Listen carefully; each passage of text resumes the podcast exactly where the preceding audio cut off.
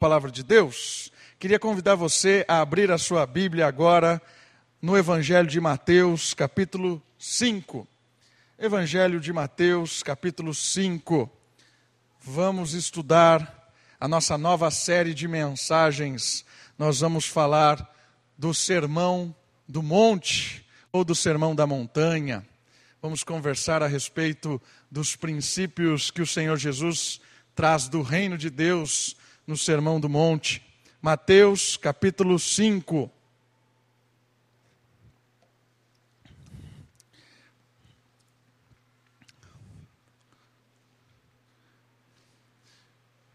Olha que interessante essa imagem. Muito interessante, né? Olha os detalhes, certo? Percebe os detalhes? Que tem um quadrado, que tem um outro quadrado, é muito bonita essa imagem. A gente está vendo ela nos seus detalhes né, da, da imagem. Aí você afasta um pouco a imagem, olha o que aparece. Sabe o que é isso? É um mosaico. O que é um mosaico? Mosaico é uma imagem feita de pequenas peças que próximas, é isso que a gente vê, são pequenas peças, quadradinho e quadradinho, e de longe, quando você afasta os seus olhos, você consegue enxergar a imagem como um todo. Isso é um mosaico. O mosaico é uma grande obra de arte feita minuciosamente. E cada peça do mosaico, ela é de grande importância para toda a história contada pela, por essa obra de arte. Toda a história revelada no mosaico, ela precisa necessariamente de cada uma das peças que formam o mosaico. E eu queria, nessa noite, apresentar para vocês o Sermão da, do Monte como um mosaico o mosaico do reino de Deus. Como assim um mosaico do reino de Deus? Porque o Sermão do Monte é uma mensagem do Senhor Jesus especificamente para os discípulos. O Senhor Jesus conta a história para os seus discípulos deste reino que ele está trazendo na sua própria pessoa. O Senhor Jesus é o início do reino de Deus manifesto de uma forma jamais vista até aquele momento. Uma forma em que o Espírito atua de uma, de uma maneira profundamente significativa. O Sermão do Monte é a história do Senhor Jesus contando para os seus discípulos sobre o seu reino e, mais especificamente, cada detalhe do seu reino como princípios éticos. Ou seja, cada detalhe do Sermão do Monte tem um princípio ético, uma verdade moral, um conceito a respeito do que é correto, como viver de acordo da, da, dessa nova identidade do reino cada princípio que é apresentado pelo Senhor Jesus no Sermão do Monte, ele é visto como uma pecinha do mosaico. E é isso que eu queria que você entendesse hoje. Nós vamos caminhar em pecinhas do mosaico que fazem parte de uma grande obra de arte chamada Reino de Deus. Cada princípio que o Senhor Jesus apresenta constitui uma peça fundamental na história do reino de Deus atuando aqui. Quando você olha a pecinha, você aprende uma verdade. Mas quando você vê várias pecinhas e afasta a sua visão das pecinhas, você vê toda a obra de arte de Deus chamada reino, que é o reino que veio para restaurar aquilo que o pecado tem destruído o reino que veio para libertar as pessoas que até então eram escravas deste mundo cruel, do reino de Satanás. Esse reino que chega para trazer uma novidade de restauração, não só para os discípulos, mas para toda a criação. A criação, com a chegada do reino, se liberta da escravidão do reino das trevas. E eu queria caminhar com vocês, irmãos, nessas, nessa nossa série de mensagem, aprendendo cada pecinha do mosaico, cada pecinha que são princípios bíblicos que contribuem para o reino de Deus. E aí nós vamos desenhar o reino de Deus, entender a nossa função como discípulo no reino de Deus, os nossos privilégios como membros do reino de Deus, as nossas responsabilidades como membros do reino de Deus. O Sermão do Monte trabalha com o reino e com os discípulos. Vamos caminhar? Está aí no, no Sermão do Monte? Eu quero ler com os irmãos os primeiros os primeiros quadradinhos, vamos chamar assim, do nosso grande mosaico. Mateus, capítulo 5, nós vamos ler os primeiros versos. Vendo Jesus as multidões, subiu ao monte, e como se assentasse, aproximaram-se os seus discípulos. Olha que legal. Então é uma mensagem dirigida aos discípulos. E ele passou a ensiná-los, dizendo: Vem aí as bem-aventuranças. A primeira parte do mosaico do reino de Deus são chamadas de bem-aventuranças. O que são bem-aventuranças? Você pode traduzir bem-aventuranças como felicidade. Feliz é o homem Bem-aventuranças também tem o aspecto de satisfação. Satisfeito é o homem, realizado é a, a, aquele que. Então, a bem-aventurança, Deus agora vai trazer, através de Cristo, né, Deus Filho, vai trazer um aspecto do reino falando do que realmente traz satisfação ao homem o que de fato traz o verdadeiro significado para a vida o que é importante, o que é que vai realizar o seu coração e vai ser chamado de bem-aventurado, feliz. É isso que a, a, a, os ensinamentos vão trazer para nós nesse momento. Olha só, e uma coisa importante antes de irmos. Na ótica do reino, há uma inversão radical nos valores da vida. Então, se segura porque o negócio vai inverter. Talvez o óculos com que você tem olhado a vida até esse momento, talvez a maneira com que você enxerga as coisas, vão ser confrontadas duramente com a mensagem do Sermão do Monte. Porque todos nós enxergamos o mundo a partir de óculos, ok? O significado que você dá para as coisas, o jeito que você vive, o jeito que você trata seu marido, a sua esposa, o valor que você dá ao seu trabalho, o valor que você dá aos estudos, o valor que você dá ao dinheiro, como você trata os seus vizinhos, tudo isso é a maneira com que você enxerga o mundo. O óculos que você enxerga, isso faz com que você viva neste mundo. E o que o, o, o, o Sermão do Monte vai fazer é o seguinte: o reino de Deus vai confrontar o seu óculos nesse momento. O reino de Deus vai confrontar o meu óculos, vai colocar em xeque se até esse momento, como eu tenho visto as coisas, realmente é de uma perspectiva do reino de Deus. Vai colocar em xeque os valores que eu tenho dado para as coisas até esse momento. Então, um alerta para você que vai caminhar comigo nessa mensagem do Sermão do Monte. Nós seremos confrontados com uma inversão radical dos valores da nossa vida. Talvez tudo aquilo que nós temos dado significado até hoje, o reino de Deus vai dar um choque, certo? Muito daquilo que para o mundo tem grande valor, no reino não passa de futilidade. Muito daquilo que uma cultura consumista, que uma cultura capitalista consumista valoriza, o reino de Deus não está nem aí.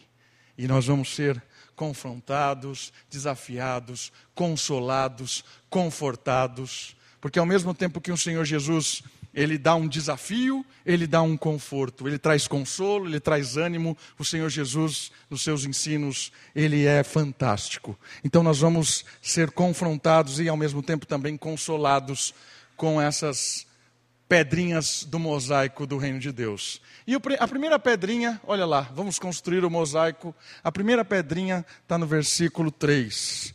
Bem-aventurado, feliz, realizado, satisfeito são quem? Os humildes de espírito. Essa é a primeira pedrinha. Bem-aventurado são os pobres ou os humildes de espírito. Do que ele está falando? Por quê? E aí vem a resposta. Porque deles é o reino de Deus. A segunda pedrinha do mosaico. Olha que legal isso. Quem é satisfeito e feliz no reino de Deus? São os pobres e humildes de espírito, porque é deles o reino de Deus. Eles são os integrantes do reino de Deus. É para eles que o Senhor Jesus trouxe o reino de Deus. O Senhor Jesus resgatou estes e colocou dentro do seu reino. Quem são esses? Quem são os pobres e humildes de espírito? Você já parou para pensar? Quem são esses? Pobres e humildes de espírito não é sinônimo de pobreza financeira. Porque tem muita gente que não tem um tostão no bolso, mas é arrogante espiritualmente. O que é então um pobre e humilde de espírito? Isso tem a ver com a sua situação espiritual e a sua consciência da sua realidade espiritual. O reino de Deus é para aqueles que têm certeza que não o merecem. O reino de Deus é para aqueles que estão desesperadamente confusos, angustiados, porque não têm valor nenhum em si mesmo. É para esses o reino de Deus. Esses são os pobres de espírito, porque olham para si e vê que nada há de bom em si, que não tem nada que possa comprar ou conquistar o favor de Deus. Os pobres de espírito são aqueles que olham e identificam que não há nada de bom neles. Não tem mérito nenhum em mim, não mereço o reino. É para você que o reino é. Que loucura é essa? Que loucura é essa? É a loucura do Evangelho. O Evangelho é uma loucura, porque o Evangelho valoriza os quebrantados. O Evangelho valoriza aqueles que veem em Deus a real e verdadeira salvação. O Evangelho traz esperança para os desesperados. Sabe que o Sermão da, da Montanha está nos ensinando neste momento com a bem-aventurança? Bem-aventurado é você que percebeu que não tem nada em você que agrada a Deus, que percebeu que não tem nada que você possa fazer que compre o reino dos céus, não tem nada que você possa oferecer que te coloque dentro do reino de Deus. O reino de Deus é para você que percebeu isso, é para mim se perceber isso. O reino de Deus é para aqueles que se quebrantaram diante de Deus, se ajoelharam e falaram: Senhor, me perdoa. Estou arrependido de tudo o que eu fiz, de toda a vida que levei. Estou arrependido de quem eu fui até esse momento. E não tem nada que eu possa fazer para agradar ao Senhor. Apenas quero me quebrantar diante do Senhor. E creio que o Senhor Jesus veio me salvar, veio me perdoar e veio morrer no meu lugar. Esse é o pobre de espírito, diferente do fariseu. Por quê? Porque o fariseu tinha certeza que o reino de Deus era para ele. Por quê? Porque ele guardava a lei, porque ele fazia tudo direitinho, porque ele, sabe? Fazia tudo o que tinha que fazer, mas na verdade ele não fazia de uma forma que agradava a Deus, porque ele fazia na carne. O fariseu era um religioso, ele não era um convertido. O fariseu, ele valorizava as pequenas coisas da lei, mas era podre por dentro, mas achava que era lindo. O Senhor Jesus chamou esse, esses indivíduos de sepulcro caiado. O que é um sepulcro caiado? É, aquele, é aquela a sepultura que você pinta com cal, sabe? Cal. Passa cal, aquela, faz aquela tinta de cal, fica bonito. Caiado vem disso. Pinta lá a sepultura, Tá podre, mas é caiadinho, bonitinho, ajeitadinho, né? Se você vai no cemitério de Americana, você vê alguns uns negócios lindos, bonitos, né? nem é cal mais, agora usa mármore. Né? Mas abre aquilo, você vai ver o que tem lá embaixo. Tem nada, tem verme, está tudo destruído, morte. O Senhor Jesus chama os fariseus de sepulcro caiado, porque eles eram ótimos religiosos. Vinham na igreja, frequentavam a igreja, guardavam todos os rituais, mas por dentro não tinha nada. E não reconheciam isso. Eram soberbos. Olhava lá o, o, o cara ajoelhado, clamando ao Senhor: Senhor, eu não posso, nem, não posso nem abrir os meus olhos diante do Senhor. Mas o fariseu batia no peito: Não, eu posso.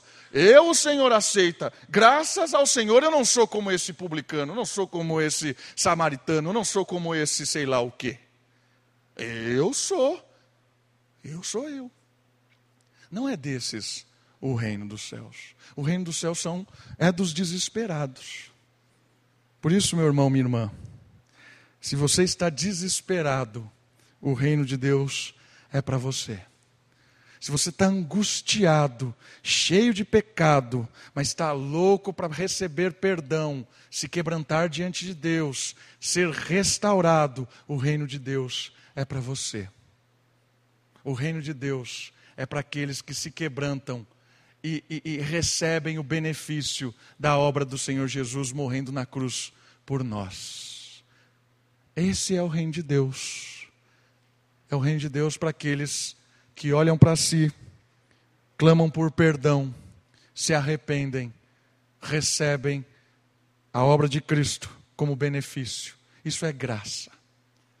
A graça de Deus é dada a nós quando nos arrependemos, cremos e, e, e recebemos o Espírito em nós. Esse é um humilde de espírito. Quero dizer para você, meu irmão, minha irmã, se você já entendeu isso, já faz parte do reino de Deus, viva dessa maneira. Viva todos os dias realizando as suas obras, o seu dia a dia, na certeza que é pela graça de Deus é, os Gálatas se afastaram disso, porque os Gálatas receberam o Evangelho pela fé e depois começaram a valorizar a sua atitude, valorizar as suas boas obras como merecedores do céu. E, e, e, Paulo dá uma dura neles, falando assim: vocês começaram bem, mas agora, Gálatas, vocês estão insensatos, porque não tem nada de bom em vocês. A sua obra boa agora é graças ao Espírito. É o Espírito quem faz e até quem gera o sentimento de querer fazer em nós. Por isso, meu irmão, minha irmã, se você ainda não faz parte do reino, está desesperado porque acha que tem que fazer grandes coisas, você entendeu hoje que o Evangelho é a graça de Deus chegando para você e falando assim: Deus te aceita da maneira que você é, porque Jesus morreu por você. O reino de Deus veio te resgatar do peso da religiosidade, das boas obras para conquistar o céu. Deus veio te, o evangelho veio te libertar disso. Em segundo lugar, o evangelho veio motivar você que já faz parte do reino a continuar investindo no reino, a continuar vivendo animado com o reino, motivado com o reino, sempre em humildade e quebrantamento, sempre.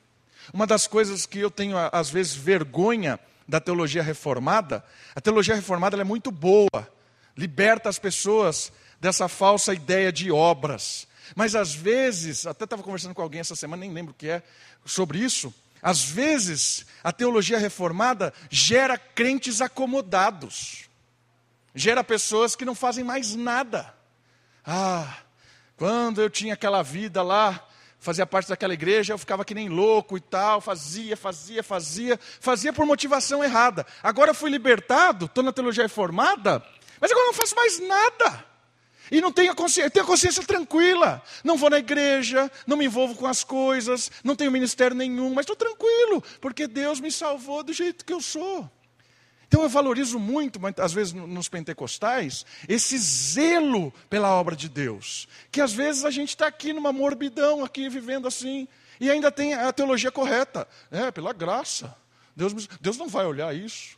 Está entendendo? Perdeu a humildade, virou arrogante. Né? O Evangelho deixou um cara arrogante. porque não precisa mais se envolver com a obra de Deus, com as coisas de Deus, não precisa, virou arrogante. Olha que loucura isso.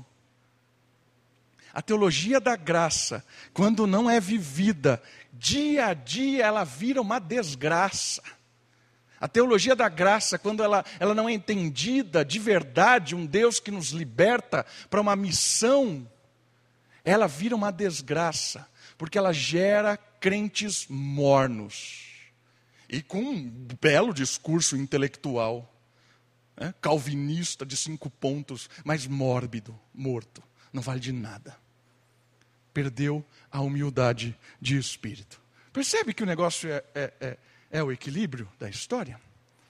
O reino de Deus é daqueles que perceberam que não são nada, dependem da graça de Deus, creem no Evangelho e são libertos, perdoados. O reino de Deus é daqueles que são humildes de espírito e entendem que a caminhada na fé, o dia, a luta de todo dia é graças ao Espírito. E se a gente não se animar, se a gente não está junto, se a gente não se motivar, a gente vira arrogante espiritual. Percebeu? O reino de Deus é daqueles que foram libertos da obra para conquistar o céu.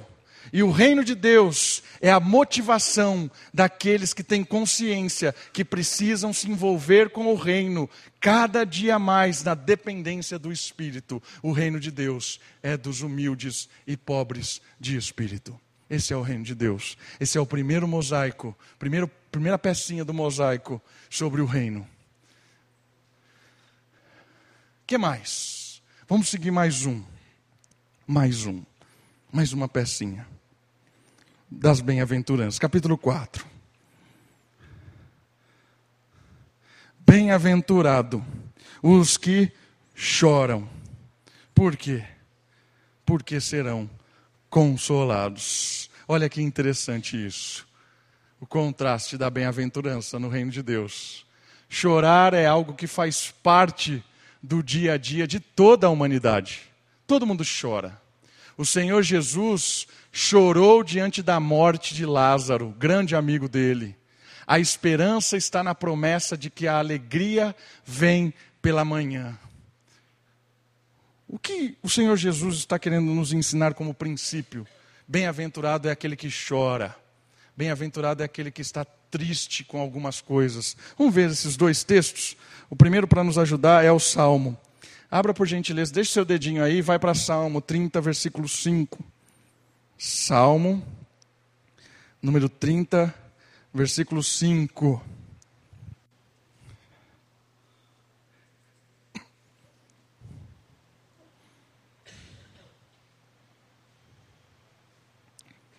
Olha só o que diz a palavra de Deus. Porque não passa de um momento a sua ira o seu favor dura a vida inteira. Ao anoitecer pode vir o choro, mas a alegria vem pela manhã. Quanto a mim, dizia eu na minha prosperidade, jamais serei abalado. Sabe que o Senhor Jesus está tá, tá nos, nos ensinando no Sermão do Monte, e agora ali olhando o Salmo, na perspectiva de alguém angustiado, ele está falando o seguinte: eu sei o seu sofrimento, eu conheço a sua tristeza. Eu sei o que você está passando por ser discípulo. Eu sei o que você está fazendo. Eu conheço cada uma das suas lágrimas derramadas por amor ao Evangelho. Eu conheço cada momento de tristeza que você tem passado porque é meu discípulo. Eu sei disso. Mas saiba de uma coisa: a noite vai acabar. O reino de Deus é o dia. Cada vez mais que o reino vem chegando, a noite vai se afastando e o dia vai clareando. A chegada do reino acua a escuridão. A noite vai passar. Duas implicações o seu sofrimento não é eterno. Às vezes dura uma noite literalmente, no outro dia você acorda de manhã e Deus fez um milagre. Alegria, maravilha. Mas às vezes é um período mais longo. Vai durar, vai perdurar e o choro vai, mas não se esqueça: o reino de Deus vai ser implantado por completo. A alegria vai ser plena no reino dos céus. Deus conhece cada uma das nossas lágrimas. E Deus é justo. Deus é consolador. Deus é animador.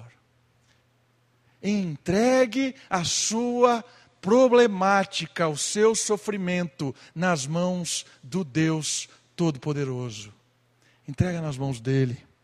E olha a promessa a promessa final do dia em que o sol estiver raiando plenamente, é o texto de Apocalipse.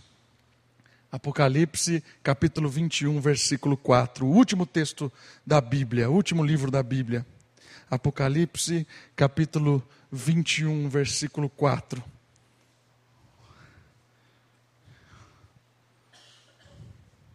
Olha só a descrição da plenitude do reino quando o reino, o sol raiar completamente. Finalzinho do 3, Apocalipse 21, finalzinho do 3.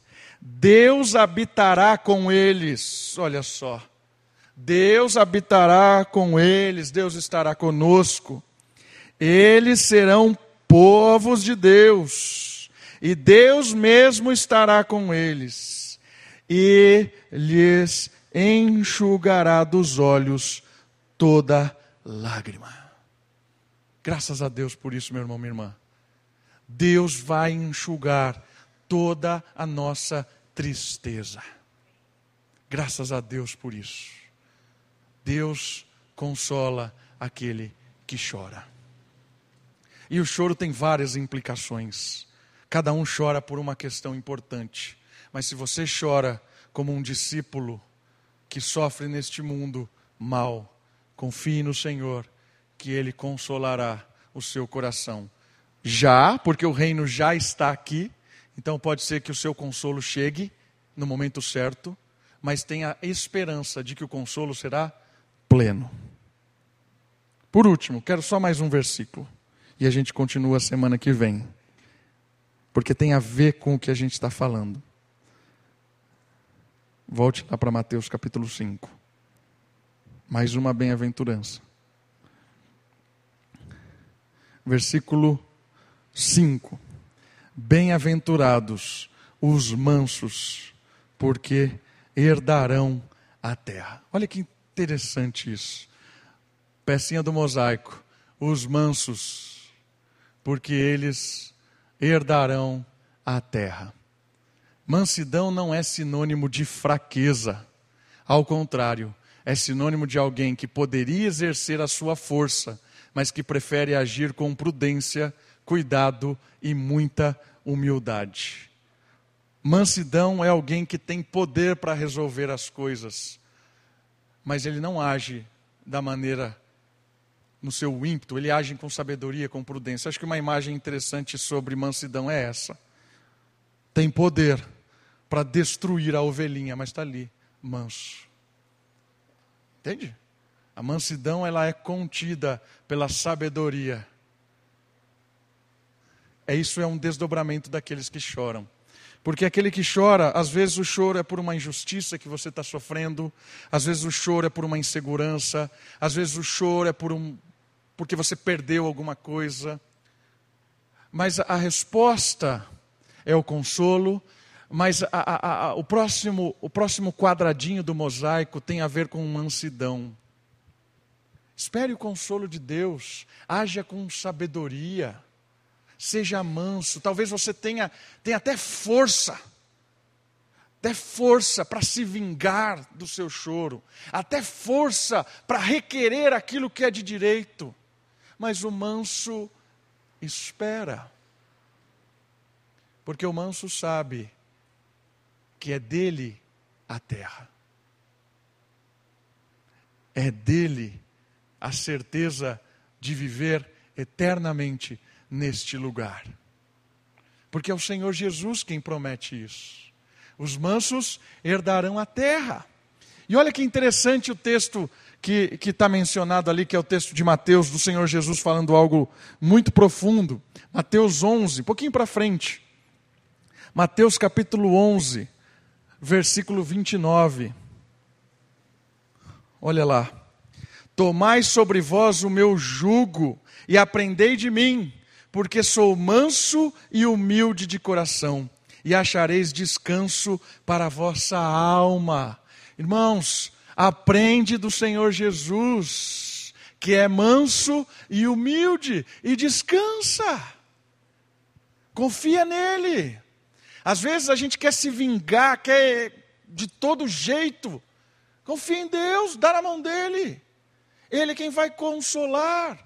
Isso é agir com mansidão. Mansidão não é sinônimo de fraqueza, não é sinônimo de, de que você está perdendo. Mansidão é sinônimo de sabedoria, de prudência, de alguém que se identifica com o Senhor Jesus, que é manso e humilde. O Senhor Jesus não é fraco, mas ele tem sabedoria para cumprir o seu, a sua tarefa.